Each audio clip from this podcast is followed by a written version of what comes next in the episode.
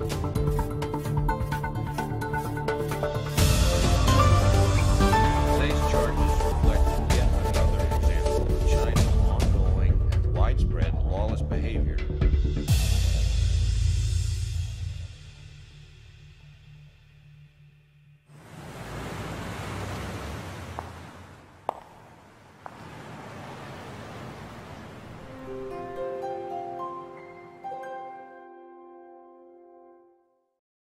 观众朋友好，今天是十月二十九号，星期四。今天呢，跟大家讲一下昨天发生的一件事情，就是中共的一个猎狐行动在美国受到了挫折。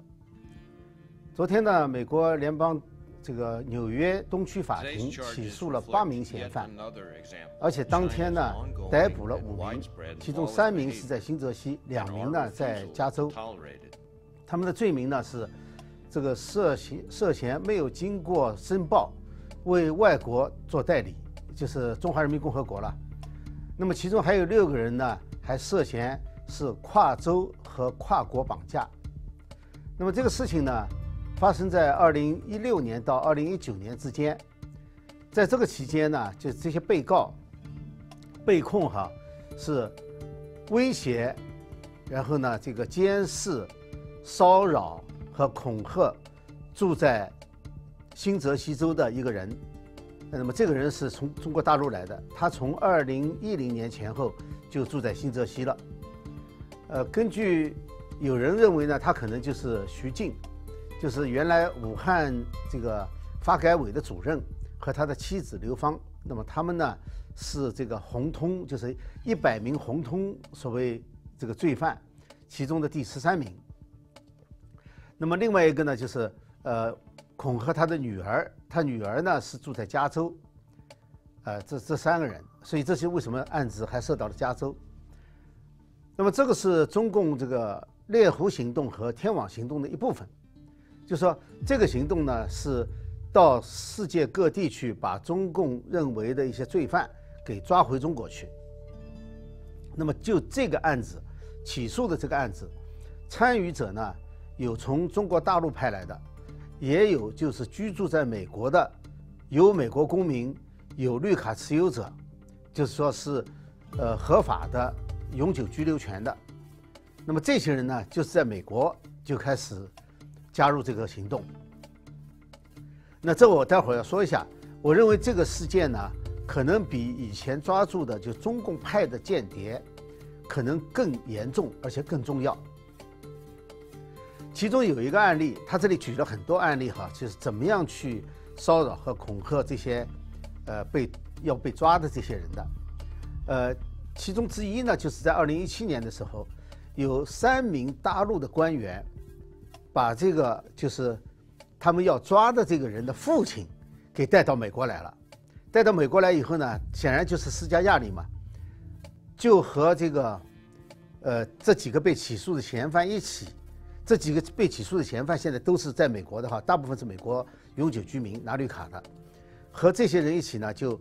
想尽设法就强迫这个徐，就这个这个人呢，这个红通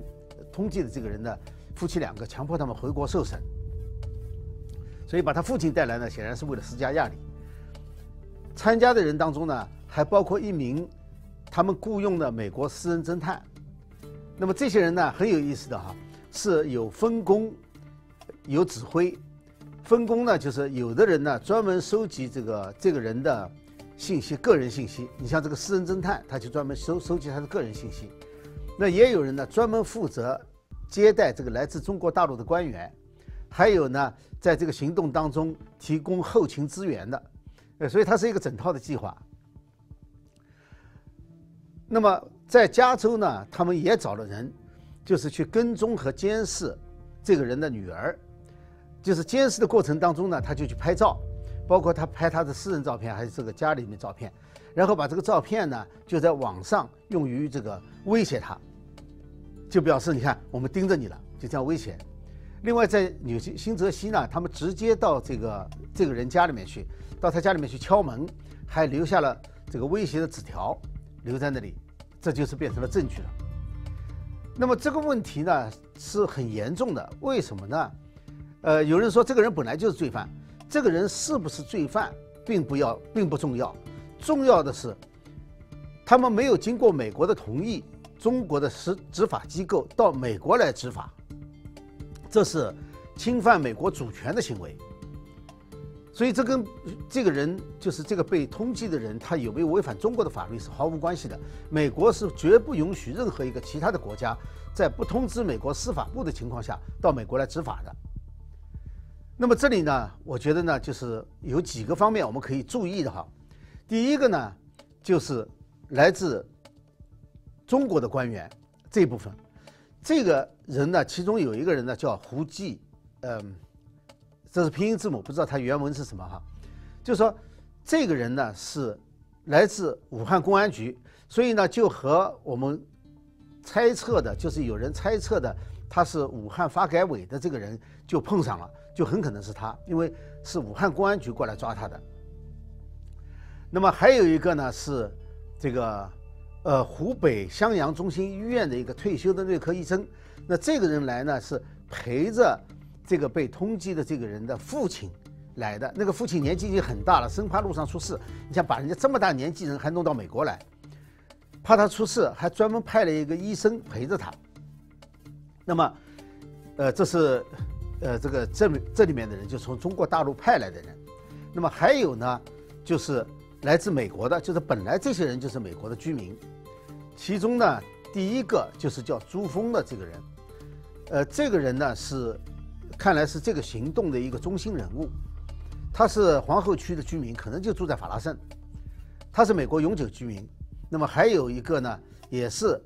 呃，这个住在皇后区的美国公民，他的工作呢是导游。那么这些人呢，再加上啊，呃，还有呢这个一个中国公民，他住在加州，他负责这个呃跟踪威胁的。那么这里就是。参加的这些人大概都是些什么人？呃，很多都是永久居民啊。那么，呃，这里呢，当然我们刚才讲了，有一个是美国人了，他就是美国一个私家侦探。那么他们是专门去花钱雇了他，就是来这个参加这些调查活动的。那么我觉得这里头就是根据这些情况呢，我觉得这里面有几个问题呢是需要来分析一下的。第一个问题就是湖北省武汉市公安局的行动。这个把公安局的人直接派到美国来进行行动，这是一个特例还是普通的行为？就是说，以前有很多，只是说没有被发现或者没有被抓住而已。我们知道猎狐猎狐行动呢是中共公安部执行的一个计划，从二零一四年开始，到二零一五年一月一号就宣布正式结束了，但实际上没有结束，一直延期到现在。那么仅仅在这个。二零一四年开始到不到一年的宣布结束的时间之内，他们就说已经有从六十九个国家，六十九个国家抓回了六百八十个人。那么这些人有多少是通过逼他们的家属让他们自己回去投案的？呃，那么还有多少是派人出去把他们抓回去，侵犯了其他国家主权的？这究竟有多少？现在不是很清楚。美国有多少也不知道，我们只知道这是第一例，但这之前美国已经警告过了，就是说，这个美国不会去在没有证据的情况下配合中共官员到这里来执法，而且不允许中共来执法，这个很早之前就有报道。好，那么公安部为什么能够派人到美国来？这就是一个问题了。虽然红通计划这个是抓捕人是要。公安部来执行的，但是公安部呢是对内的，他本来的分工啊，国安部是分外的。就是说，如果说国外的事情的话，应该是国安部的势力范围，而不是公安部的势力范围。但是呢，这些案件是在中国国内犯下的，就是中共指控他们犯了罪的，是在中国国内，那么。是不是在国内犯的案子？如果这些案子牵涉到国外的话，公安部就能派人出来呢？公安部就有这个责任，或者是公安部就有这个权利，派人到国外来追踪呢？他是他有多大的权限，可以对外派遣特工？这个是讲的在中国的国安和公安的分工，不是讲其他国家。他如果得到其他国家配合，那没有关系；但其他国家不配合或者没有被通知到，那就是违反，就是侵犯别人主权。我们知道最早的时候这个分工是非常严格的，什么时候这个分工打破了呢？据我所知道哈，是二零零二年，就是我们知道一九九九年呢，中共开始迫害法轮功，那么到了二零零二年的时候呢，他们就要把这个迫害延伸到海外去。呃，那么为这个需要的话呢，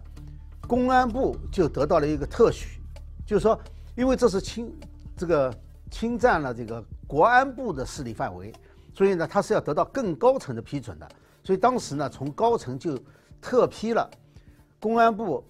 有六个省市的公安厅可以直接向外国派遣特工，就是专门为了监视、控制和做一些。我们也不知道具体做什么哈，就是针对法轮功的，这是知道的。到了第二年，二零零三年的时候呢，就增到增加到了九个省市，就是可以公安厅直接派人出来的。那么从这个案子看的话呢，现在这个情况可能发展到了更广泛的程度。你想想看，以前是省公安厅可以派人，现在武汉市都可以直接派人出国抓人了。那这个呢是肯定是公安部有了特许，就是。是允许的，只要是红通犯或者怎么样，呃，具体不知道怎么规定哈。也就是说，一个基本上没有对外打交道的这个训练和这个呃这个授权的单位，都可以随便派人到国外去执法了，而且是到美国来执法。你看这是不是还是是不是乱套了？那么从这些人在美国的表现来看的话呢，他们似乎并没有把在美国。执中共的法当做什么了不起的大事？因为实际上他们牵涉的人很多，这不只是所谓无知者无畏的问题，实际上他是真的以为全世界就是他最狠了，因为这一批人可能就是在这个战狼外交上这个时代成长起来的，或者是训练出来的，就他们认为谁都不敢动他们。那事实上呢，我想，因为在美国这是第一例嘛，那很可能以前人家还真的是没有动他。那么，另外一批人，我就认为这就是问题最严重的地方了，就是在美国参与的这些华裔的美国公民或者是永久居民。那个私家侦探不算，因为那是花钱雇的，不算。我更感兴趣的是这些居住在纽约或者加州的居民，他们是些什么人？他们为什么要参加中共一个地方公安的抓人行动？他们为什么敢参加？在这里面呢，呃，起诉书里面呢没有讲的这么详细，但是呢，起诉书里面提到了，就是这个朱峰，这是一个主要人物，就是说除了中国派来的公安以外，他是在这边的美国的一个主要人物，其他人呢很可能都是通过他的关系去找到的，就他再去找那些人，呃，这个呢，我觉得为什么比中共派人来美国更重要呢？就是说，中共如果说他要派一个小分队到这里来执行任务的话，那么被抓的可能性很大，而且呢，就是暴露的可能性也很大。出了问题以后呢，就直接牵涉到中共了。现在呢，他不需要了，他只要派一个人过来，然后在美国找到了这个美国的联系人，他再去找一批人。也就是说，中共的某一个单位、某一个部门，他只要他有一个计划要到美国来做完成一个任务的话。那么他很可能呢，就是只要派一个人来，就在当地找到这个当地的联络人，然后这个联络人呢，立刻就可以给他组成一个这样的一个执行这个特殊任务的小分队。那么这个针对特定目标的特殊任务的这个小组呢，在完成任务以后就解散了，而且这个小组的人呢，很可能互相之间谁都不认识，他们被抓住也没关系。因为他们被抓住以后，他们也说不出什么东西来，他们并不知道整个计划是什么，他只知道这一步他自己执行的这一步。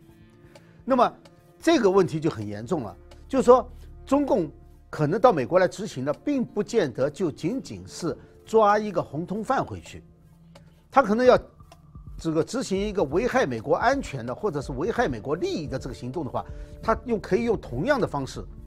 这就比专业间谍派到这里来。要严重的多。那么，根据朱峰向美国政府交代的呢，其实他只不过是另外一个被通缉的红通犯。后来，这个红通犯被抓回中国大陆去了，他只是这个被抓的这个红通犯的一个亲戚。近亲比较近的一个亲戚。那么因为那个亲戚的案子呢，他就通过某种关系就被这个武汉市公安局的人找到了，就认识了，然后呢就被他们要求配合警方在美国采取这么一个行动。现在不知道他主动的程度和被动的程度怎么样，但是呢，就是说，就这么一个跟情报机构、跟中共的这个派遣毫无关系的一个人，都能够被中共用来作为他一个特殊任务的一个，不仅是棋子，而且而且还是一个中心棋子，是个协调人，这个事情非常令人担忧。美国政府怎么能防止类似的事情发生？美国政府可以对中共的专业间谍做很多工作，可以防止；但是对这种连业余都算不上，就是临时组建完成一个特殊任务，这个快速的聚集、快速的解散，这是非常严重的问题。那么，相比较而言呢，反而我觉得中共的统战组织倒是比较容易识别。这要讲到另外一个事情了，就是美国新闻周刊啊，就是在周一的时候，二十六号，发表了一篇非常长的文章，就是揭露中共到美国的渗透和这个在美国的政治影响。这个内容非常广泛，呃，包括对大选的干预，其他各个方面哈。那我就讲其中一段，因为这一段呢跟华人有关系的。就这一段呢谈到和华人有关的组织，在全美，他说大概有六百多个。是和中共有关的华人组织，呃，那么他列了一大串哈，他他说至少呢有八十三个是中国的同乡会，有十个中国援助中心，有三十二个商会，十三个华文媒体，三十八个统呃合统会，就是统促会了，就是和平统一促进会，五个友好协会，一百二十九个孔子学院，他就列举了很多，还有呢七十个华人专业协会。二百六十五个华人学生学者联谊会，还举了一个呢百人会。百人会呢，可能中国大陆经常听说，因为中国的媒体经常报道，是华人在美国社会地位最高、各方面最有成就的一批人组成的百人会。就他们不是那种什么偷渡来的，就是多年在美国最有成就的一批华人列举。那么文章谈到呢，就是说。呃，它的统战现在统战的经费已经超过外交部的外交经费了。那么这里呢，我想说一下哈，就在这篇报道当中，和华人有关的实际上只占很小的比例，绝大部分是针对美国主流社会的，而披露出来的中共采取的各种方法和案例呢，实际上都是已经被曝光过的，就是说被媒体报道过，或者是被。呃，听证的时候提起过的，那么这种事情呢，也说，也就是说，只占同类事件当同类事件当中极小的部分，因为你像一百个案子曝光出来百分之五就很不错了，说真的是冰山一角。而像这个我们这几天看到的拜登家族和中共这个白手套勾结的这个上亿美元的交易，可能平时根本就没有机会曝光。一般的民众也根本没有可能知道这一次是特殊情况曝光的。那么我们就讲回来哈，转回来就讲上述曝光的这个中共的组织，主要是统战组织，但实际上呢，也远远不止这这些了。你比如说，他说有三十八个统促会，实际上呢，就是在这个三十八个统促会里面有一个呢，就在纽约的叫美东华人社团联合会，在这个联合会下面。这个联合会就列出来了，是一个算一个统促会，但它下面呢至少有几十个华人团体，而他说这个十三个华人华文媒体呢是远远不够的，就是在中共官方公布的这个参加第十届世界华文传媒论坛的这个美国媒体，华文媒体就有六十三个，即使去掉当中几个中共自己的喉舌媒体。那至少也有五十多个，所以说是远远不止的。而这个同乡会呢，可以说每一个同乡会都或多或少的受中共的控制，因为它这个同乡会主要是这么几种情况：一种呢就是中共的人跑到这里办的同乡会，那么直接这个就受中共指挥了；一种呢是他为了讨好中共，就是为了有资本来讨好中共，而自己去办一个同乡会，呃，就是故意自己去被统战的。那么当然也不排除呢，有一开始的时候真的是想为同乡做一点事情，那一旦成立以后呢，被中共统战过去了。你只要有一个组织，中共一定来找你。至于说被不被统战，这是另外一回事，但中共一定会来统战你。那么这种同乡会呢，几乎每个美国的大城市都有，东部和西部的和南部南方的一些大城市，每一个城市都有好几十个。你像纽约至少就有好几十，不说上百的话。不是说同乡会参加同乡会的人都受中共的控制，但中共一定会想法想方设法去控制同乡会的那些头负责人，那是一定的。像华人专业协会也是的，我以前介绍过一个例子，就是芝加哥一个华人工程师，呃，有一个协会，这个协会的这个其中有一个人呢，叫杨春来。呃，他是负责人，他实际上是这个这个工程师协会的一个一个创始人，他就跑到中国去，那是很很多年以前了，跑到中国去汇报，就说他的协会呢有一千五百名会员，至少能够控制五百张选票。你看，姑且不论哈，他能不能控制这五百张选票，我相信这五百个人也不会听他的，他叫投谁就投谁，但是他用这个作为投名状，向中共去。这个要官职或者是要什么好处的，要说起来，这种就是外国势力企图影响美国选举。后来呢，他确实是在准备盗窃他所在公司的这个知识产权的时候呢，被美国联邦政府抓了。那么这个问题呢，就是，呃，这个问题怎么办呢？呃，我觉得呢，这个华人在美国，呃，参政呢。要避免一件事情，无论是做什么事情哈，就是立足于美国，立足于美国社会，立足于自己的专业，而不要老想着到中共那里去得到什么好处。这个华人政治家，就是华人在美国的政治家当中，少有见到像黑人和西班牙裔那些。政治家当中的这种保守政治家，就是立足于美国本土的保守的政治家。华裔的政治家不知道怎么搞的。第一，保守的很少；第二呢，呃，非常亲中共，就是说很可能是后来被统战。但是呢，他他的这个施政纲领在很多方面和中共都有千丝万缕的联系。他不像这个黑人和西班牙裔的这个呃政治家，保守派政治家，就他们就是立足本土的。所以我们很少看到华裔的美国美国的保守政治家。当然，二零一六年的时候呢，有一些支持川普的华人活动，但是因为组织者呢，据说有人说呢，有的人跟中共走得太近，所以受到了质疑。但这几年呢，我觉得美国社会呢在回归传统，使得这个华裔保守派的政治活动人士呢开始崭露头角了，而华人的这个草根保守派呢也开始积极的参与选举。这就为将来真正的华人在美国参政打下了很好的基础，因为这我觉得这是第一次美国的本土华人